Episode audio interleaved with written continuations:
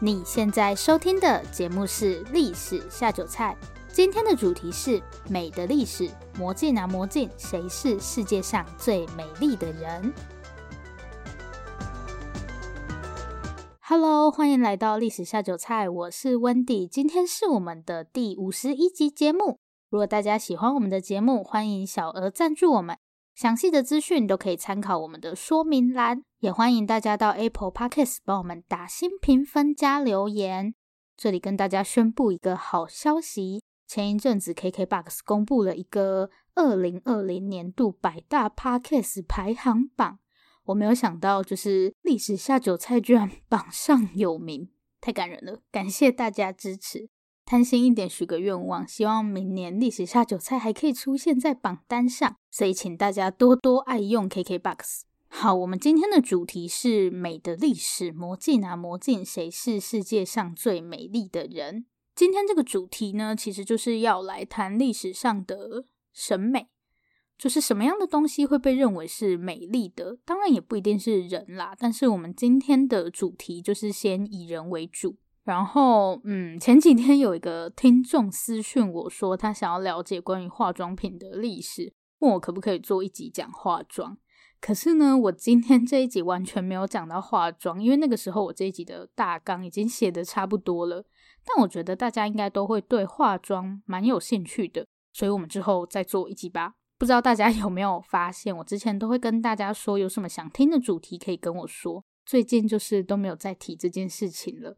还是可以跟我说啦，可是我发现历史真的有太多主题可以做了。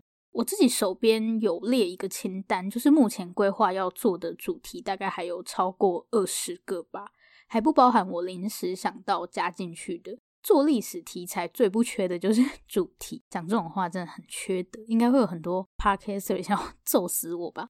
总而言之，我们今天就来谈谈历史上的审美。对，今天这一集的主题非常的简单。那我们就马上来看看到底在历史上哪些特征会被认为是美丽的呢？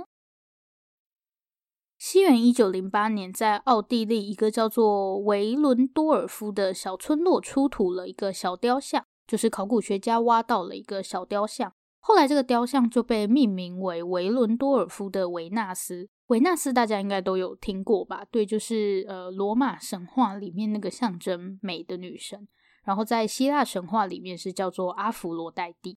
那大家可以试着想象一下，就是维伦多尔夫的维纳斯应该会长成什么样子？可能每个人想象的都会不太一样，也可能其实并没有差很多。好，我来公布答案。没有画面就是考验我的叙述能力跟各位想象力的时间了。大家就各自加油吧。这个雕像蛮小的，只有十一公分吧。然后这个雕像的年代大概是两万到三万年前左右，基本上非常非常的久，就是旧石器时代那个时候，都已经不是 历史学在管的范围了。这个雕像并没有做出五官，然后它有一对非常突出的乳房，肚子跟臀部也非常的大。补充一下，它的发型是一个头发卷度跟泡面差不多的短发，想不到吧？泡面头在这么久以前就有了。不知道这个形象跟大家想象的是不是有落差？一开始讲到维纳斯，我脑海中会出现的画面，可能就是一些西方的画作或是雕像里面的那种维纳斯，就是身材很匀称，然后什么大波浪长发、白皮肤啊、金头发这种形象。但显然，维伦多尔夫的维纳斯跟我想象的维纳斯真的差距非常大。好，当然维纳斯这个名字也是后面考古学家给的，所以有些人不认同说这个雕像就是那个时候的审美标准。但这不是我们今天要讨论的范围。总而言之，审美这个东西在历史上确实是会不断变化的。其实也不用说历史啦，光是不同地方、不同文化的审美，可能落差就非常大了。甚至在同一个时间、同样的文化里面，对什么东西才是好看的这件事情，也是会有分歧的。比方说，古希腊人怎么看待肥胖这件事情？现在讲到肥胖，感觉就是比较负面的，对不对？古希腊人对肥胖同样是有负面的看法，他们认为比较胖的人生育力会比较低。因为他们觉得脂肪是靠你身体里面的营养去制造的，那你的营养都拿去制造脂肪了，你的宝宝要吃什么呢？这个说法跟一些非洲文化就落差很大。我们传统也有这种讲法嘛，就是太瘦不好生。以前的人挑媳妇不是都要那种有肉一点的吗？不过同时呢，肥胖也可能会被当成是一种富有的表现，因为你胖就代表你吃得多嘛。好，我们不要说多啦，但至少你肯定不会挨饿嘛。所以如果你今天比较胖的话，显然你是不需要担心吃不饱的，就是你比较有钱啦。所以肥胖不一定完全都是不好的。不过胖瘦在古希腊人的审美里面其实也不是非常重要。古希腊人的审美有一个非常有特色的地方，就是比例。我觉得古希腊人根本就是比例狂魔，就是什么都可以有比例。要我来讲比例，真的是非常的为难我。就是数学不好才去读历史系的，还要我讲比例。等一下，上面那段话太破坏我的形象了。其实呢，我从小就热爱历史，立志要读历史系，只是刚好数学比较不好而已，巧合好吗？讲到古希腊人跟比例，大家第一个会联想到的应该是建筑的比例，就是传说中的什么黄金比例，课本上都有教嘛，像是非常有名的帕德嫩神庙。就是根据黄金比例建造的。虽然课本是有教啦，但是我还是不知道黄金比例到底是什么东西。关于黄金比例究竟是什么东西，我咨询了一下理工科系的朋友，因为我真的是完全看不懂。我找了资料之后就发现，嗯，我跟数学果然还是没有办法相处。所以下面我就根据我自己理解的部分跟大家解释一下。大家现在先在脑海中想象，呃，有一条线。然后我们把这整段线叫做 A，接下来呢，在线上找一个点，所以线就会被分割成两段嘛。然后我们就设法让这两段线的比例变成一比一点六一八，所以这个时候是不是会出现两段长短不一样的线？因为是一比一点六一八嘛。那我们把比较长的那一段叫做 B，然后比较短的那一段叫做 C，所以 B 比上 C 就是一点六一八比一。这样大家应该可以理解吧？我觉得我的 脑细胞差不多要烧完了。然后接下来神奇的事情就发生了。我们刚刚是把那一条叫做 A 的线分成 B、C 两个部分嘛。然后 B 比上 C 是一点六一八比一。这个时候，如果我们把 A 比上 B，就是刚刚那整段线比上分割后比较长的那一段，神奇的事情就发生了。你会发现 A 比上 B 的比例也是。一点六一八比一，所以这组神奇的数字就被叫做黄金比例。我知道听到这里，有些人应该会想说，这跟美有什么关系？应该是说，当时的古希腊人觉得数字的和谐是一种美。我们先撇开审美这件事情不管啦，就像有些人可能会觉得圆形很美，但有些人可能对圆形就无感，大概就是这样的感觉。简单来说，古希腊人就是觉得一点六一八这个比例很美。因为它是一组非常和谐的数字，那这组数字到底是怎么得出来的呢？其实大家也搞不清楚了。有可能是透过计算得出来的，也可能是观察到自然界中的某些东西。因为像鹦鹉螺就完美的符合了黄金比例。如果上面这些你都 听不懂也没关系，很高兴我们都是同一种人。总而言之，大家只要记住，对于古希腊人来说，符合黄金比例的东西就等于美。所以接下来黄金比例就被疯狂应用在各种地方，比方说前面提到的建筑，甚至是人体。大家应该都有看过那种图，就是外面是一个大圆形，然后里面有一个人站着，两只手张开的那种图。对，达文西有画过一张叫做《威特鲁威人》，那个在展示的就是人体的黄金比例。就是你可以把人身上的任何一个部位，比方说你的大腿跟小腿要符合一点六一八这个黄金比例，或是你的腿跟躯体之间的比例也要符合黄金比例。其实我觉得听起来有点可怕，感觉身上被画了很多条线。好，总之在古希腊人的认知里面，黄金比例就是一种美的展现。最后补充一个我在找资料的时候看到的一个还蛮有趣的东西。可能会有一点十八禁，所以如果你不想听到这个部分的话，就快转一下。我每次都会忘记，其实是有一些小朋友会听的，所以我要常常提醒自己，不可以讲得太夸张。我知道刚刚那个什么黄金比例真的是超级抽象。好了，其实也不用那么复杂啦。讲到古希腊时期的完美人体，大家就直接看那些雕像不就好了？比方说执铁饼者啊，或者是持矛者之类的。不过这些雕像其实也还是按照 黄金比例去雕刻的，依旧没有办法摆脱数学的追杀。但为什么上面提到的都是男性的雕像呢？因为我接下来要讲的东西跟男性有关。就是有一次我去看米开朗基罗的展览吧，虽然米开朗基罗是文艺复兴时期的人，不过文艺复兴时期的一大特色就是重新去研究古希腊罗马时期的各方面知识嘛，不管是哲学还是艺术。所以刚刚达文西才会画那张黄金比例的人体素描。米开朗基罗非常有名的一件作品就是大卫像。然后我去看的时候，就有一个人问了我一个 大概这一辈子我都不会忘记的问题。他问我说：“为什么大卫的性器官这么小？”当下我真的是超级无敌傻眼的，想说：“你看米开朗基罗关心大卫的性器官做什么？”然后我就翻了一个大白眼，大概是太傻眼了，所以这个问题我也就一直放在心底。把这种东西放在心底干嘛？做这一集的时候，我就发现其实不是只有大卫，上面的直铁饼者跟持矛者性器官也都偏小。那这显然就不是大卫自己一个人的问题啊！对，我一开始真的想说，可能大卫就是比较小吧。后来我就发现，原来在古希腊人的观念里面，性器官越大，就代表你这个人越好色、越野蛮，就是性器官大是一种没有水准的表现。现在是不是已经有人在准备 计划移民古希腊了？好，结束，结束，有点太多了，还有小朋友在这边。总而言之就是这样。那我们就忘记上面那些乱七八糟的东西，马上进入到下一个部分。今天我们的章节安排呢，并没有什么巧思，对，很抱歉，纯粹就是按照时间轴来。所以这个部分，我们来看看中世纪跟文艺复兴时期的审美。其实中世纪我应该讲过蛮多次了，但我想大家应该听完就忘记了。总之，欧洲的中世纪就是一个神的世纪，因为政治上比较混乱的关系，所以当时稳定社会的主要力量就是宗教。那么最美的东西自然就是神。但很有趣的是，到底什么东西是神呢？在我们熟悉的这些宗教信仰里面，比方说佛教、道教或是基督教之类的。大多数的神都是拟人化的嘛，就是会有一个人的形象。但不知道大家还记不记得我们在第四集的时候，对，真的是 第四集，超级久之前的东西。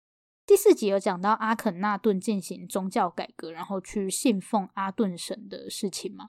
这个是埃及的宗教改革，不是欧洲的宗教改革。好，我要讲的是阿顿神。对，阿顿神是太阳神的一种，它本身是没有一个拟人化形象的。阿顿神长得就很像我们幼稚园时期会画出来的太阳，当然也有可能你现在画的太阳还是跟 幼稚园一样。在中世纪的时候，人们其实也会用这样的方式去表现神，就是一种神就是太阳，就是光的感觉。所以如果你看一些中世纪的手抄本画作的话，有些人的头后面就会出现像太阳一样的东西，那就代表他是神。好，现在我们理解什么是中世纪的光了。接下来才是我要讲的重点，就是中世纪的色彩学。大家都知道，我们现在可以看到颜色是因为有光的关系嘛。中世纪的人其实也是这样认为的，不过他们没有想的那么复杂啦，就只是很单纯的觉得光可以照亮一切。也是啦，如果没有光的话，不要说颜色，你根本什么都看不到。所以他们非常重视光所照亮的这个颜色，他们赋予了各种颜色不同的意义。然后颜色也影响人们的日常生活，甚至是审美。好，下面我来帮大家介绍各种不同颜色所代表的意义。先讲几种被认为是比较尊贵的颜色。第一种是蓝色，蓝色会被认为很尊贵的原因，是因为当时教堂的彩绘玻璃大量使用蓝色，然后透过彩绘玻璃进入教堂的这些光，被当时的人称为天国之光，所以蓝色也被认为是很尊贵的颜色。很多贵族或是神职人员也都会穿蓝色的衣服，因为这样的关系呢，蓝色的眼睛在当时被认为是最漂亮的眼睛。绿色也可以啦，绿色是象征自然生命的颜色嘛，所以蓝色跟绿色的眼睛在中世纪都被认为是很漂亮的。另外还有一个颜色就是金黄色，金黄色应该很好理解，黄金的颜色嘛。所以其实我们可以看到，中世纪很喜欢用这种蓝色跟金黄色的搭配，不管是衣服还是画作。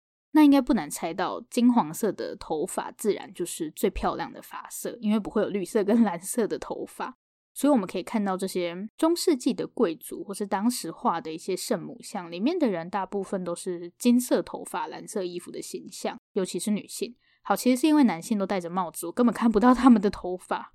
那有没有什么颜色被认为是比较不好的呢？有黄色。你不要问我黄色跟金色是怎么分辨的。黄色通常会被用在一些比较低贱的人身上，比方说妓女或是一些罪犯。他们也会故意把黄色用在犹太人啊、穆斯林身上，很坏。好，所以中世纪审美比较有特色的一个地方，就是他们对颜色的看法。身材上倒是还好，但是他们就会特别去看你眼睛的颜色、头发的颜色，这样。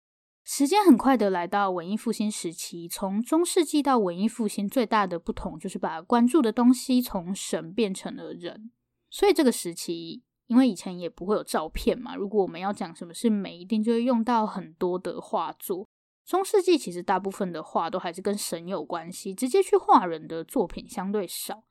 但是到了文艺复兴时期，画人的作品就大量出现，而且他们也在这个时候发明了透视法。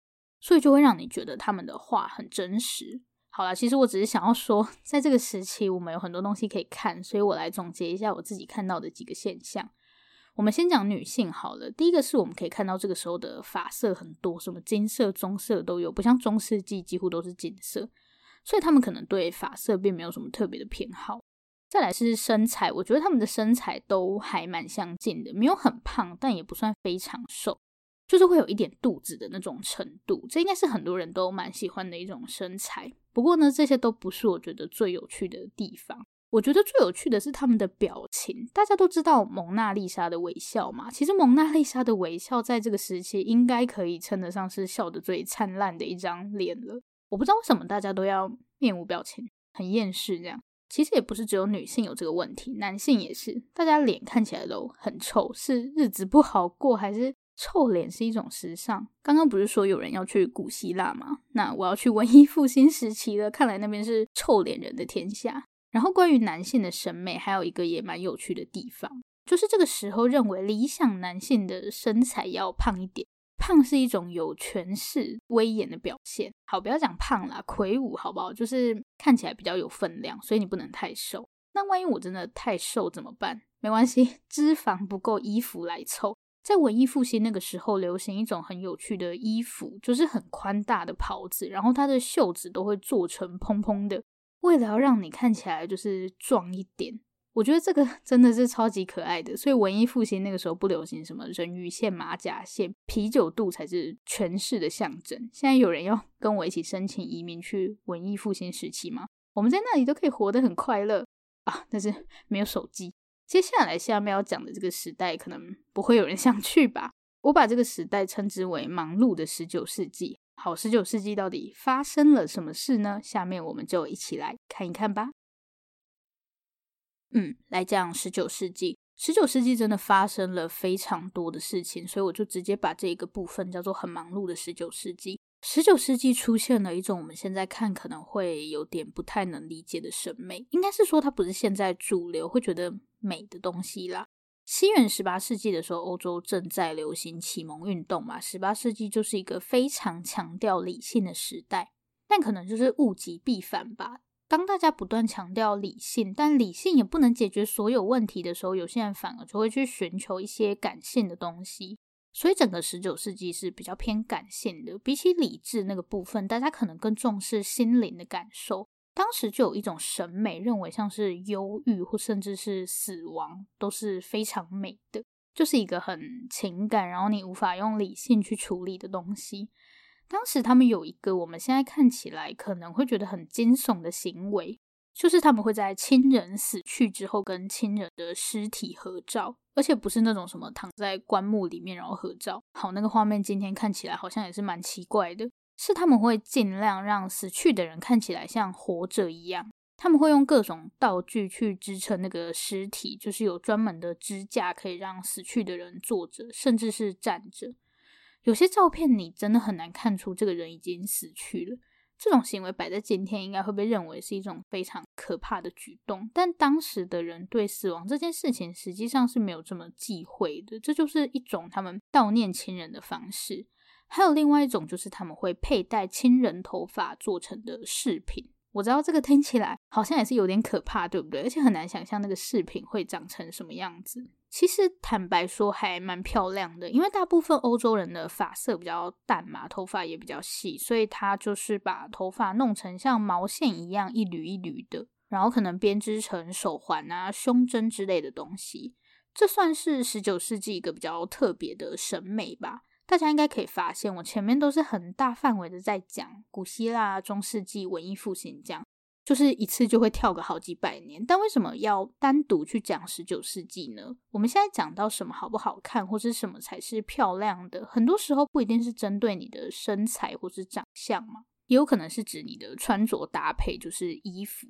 那为什么前面我没有特别去强调衣服呢？不是因为那些雕像或是画里面的人都不穿衣服，是因为过去衣服是一种区分身份的方式，所以贵族跟平民百姓穿的衣服落差会非常大，很难出现像我们现在所谓的时尚，就是在很短的时间大家都一窝蜂的去穿某种衣服，实际上也不可能，因为你做一件衣服的成本很高。平民的话，很多可能是自己来做衣服嘛，当然贵族有专门的人帮他们做。但是这种情况到了十九世纪就出现很大的转变。好，所以十九世纪发生了什么事呢？答案就是工业革命。当工业革命出现以后，我们才有办法这样大量快速的去制造很多衣服出来。另一个原因当然也是因为这个时候欧洲传统那种贵族政治正在松动，就是发生了很多革命嘛。所以这种因为身份而导致的穿衣限制也变得越来越模糊。不过我今天没有打算跟大家分享十九世纪的时尚，因为到了这个时候，时尚变化的速度已经非常快了。像我们现在可能几年就是一种不一样的流行，所以要谈整个十九世纪也是有非常多东西可以讲。那我想跟大家讲一个比较有意思的事情是，好啦，这样讲好像有点缺德，就是当时装工业出现，这个时候我们就可以很快速，然后大量的去穿类似的衣服嘛。它导致的一个效果是衣服会杀人。大家现在应该会想说，嗯，我到底在 说什么东西？好，我举个例子给大家听好了。在十九世纪的时候，有一个女性曾经买了一双绿色手套回家，但是戴着戴着，她的手就开始出现溃烂。在同一个时候呢，有另外一个女工也是出现一样手脚溃烂的这种情况，只是她的症状更严重，所以后面她就莫名其妙的死亡了。那这个女工是在一个制造人造花的工厂里面做事，平常负责的工作是把人造花的叶片染色。不知道大家有没有发现这其中的共通点？考验大家 观察力的时候来了。这两件事情的共通点就是绿色。那位女性买了一双绿色的手套嘛。然后女工则是在工厂里面负责叶片的染色，所以他们其实都接触到了绿色的染料。对，没有错，问题就是出在这个绿色的染料。大家应该还记得，我刚刚有讲过绿色，在中世纪的时候，绿色因为是自然的象征，所以也被看成是一种尊贵的颜色。但很奇怪，绿色的衣服反而不是很常见。我有说大部分的贵族啊、神职人员都穿蓝色嘛。明明绿色也是尊贵的颜色，为什么不穿绿色呢？原因就出在绿色其实不是非常好染。通常这个时候可以染出来的绿色颜色都比较暗沉，就是如果你光靠一些天然的染料，基本上很难染出那种很明亮的绿色。但是事情到了十九世纪后开始出现了转变，工业革命不仅带动了时装工业，化学工业也在这个时候兴起。有一个化学家，他就研发出了一种特殊的绿色染料。这个来自法国的化学家叫做谢勒。那他研发的染料就被叫做谢勒绿，因为从来没有一种染料可以把绿色染得这么漂亮，所以很快谢勒绿就开始大量流行，被用来做衣服啊、手套啊，还有人造花嘛。不过在谢勒绿发表后的没有多少年，这位化学家就过世了。他过世的时候只有四十三岁。那我们来看一下这个谢勒绿的原料。谢勒绿的其中一项原料叫做砷，砷还有另外一个名字，就是我们俗称的砒霜。严格来说，应该是三氧化二砷啦。总之，就是这个 可怕的东西毒死了那个女工。谢勒本人也是因为接触太多这种有毒物质，所以年纪轻轻就过世了。那很多人也因为穿了这种染料做的衣服而生病。不过后面因为大家发现这个东西是有毒的，所以也就没有人敢再用。其实我觉得这种事情并不会只发生在十九世纪。大家知道古希腊人会把汞涂在脸上吗？就是把水银当成粉底用。听起来就 非常可怕，对不对？但当时他们也不知道这个东西是有毒的，而且反正以前的人寿命也没有这么长嘛，所以就算死掉，你也不太会去追究原因。虽然说是因为十九世纪的化学工业比较发达，才合成出了那个可怕的深绿色染料，但如果不是在这个时候，大家可能也没办法发现它是一个有毒的东西吧。而且因为时装工业的关系，这个东西用得非常广，所以受害者多，大家就更会去注意这个样子的现象。不然，在古希腊也不是人人都可以把汞涂在脸上，大家也很难察觉到有什么特别奇怪的地方。毕竟这应该算是贵族的特权，到底谁会想要这种特权？催命符吗？这样听起来感觉十九世纪的美有一点可怕，一下跟尸体合照，一下又被毒死。看来美丽的东西有时候的确是致命的。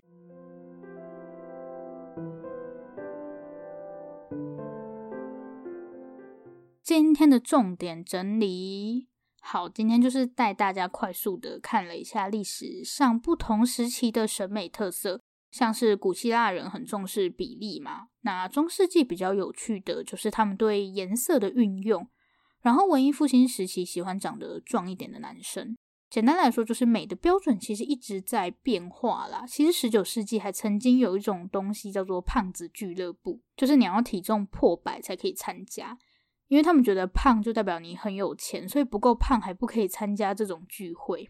我自己呢是觉得自己喜欢自己就好了，毕竟好不好看本来也没有一定的标准。我们也没有从刚刚上面那些内容归纳出什么共通点，唯一的共通点就是那个标准一直不断的变来变去。所以我们应该要以不变应万变，对，喜欢自己才是最重要的。下面我们来回复听众留言，今天要阅读的这则留言是在五月三十日。来自 Dino Ju 的留言，为什么有一个 Ju？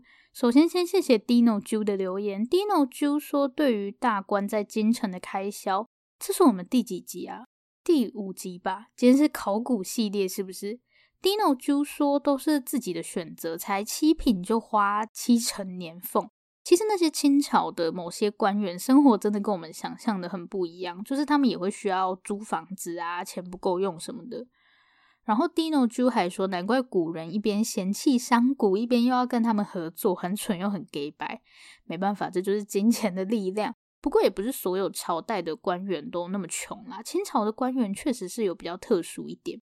好的，那再次感谢 Dino Ju 的留言，偷偷预告，下一集会是我们的新年特辑哦，大家可以好好期待一下。这里是历史下酒菜，我是 Wendy。如果喜欢我们的节目，欢迎订阅我们。最后，最后，如果你收听完本集节目有任何的想法，希望与我们交流，或是有任何的建议、心得，都可以留下你的评论。我们也会在下一集节目里回复大家的评论。不要害羞，大方的留下评论。如果你真的真的很害羞，那就订阅我们吧。这里是历史下酒菜，我们下次见，拜拜。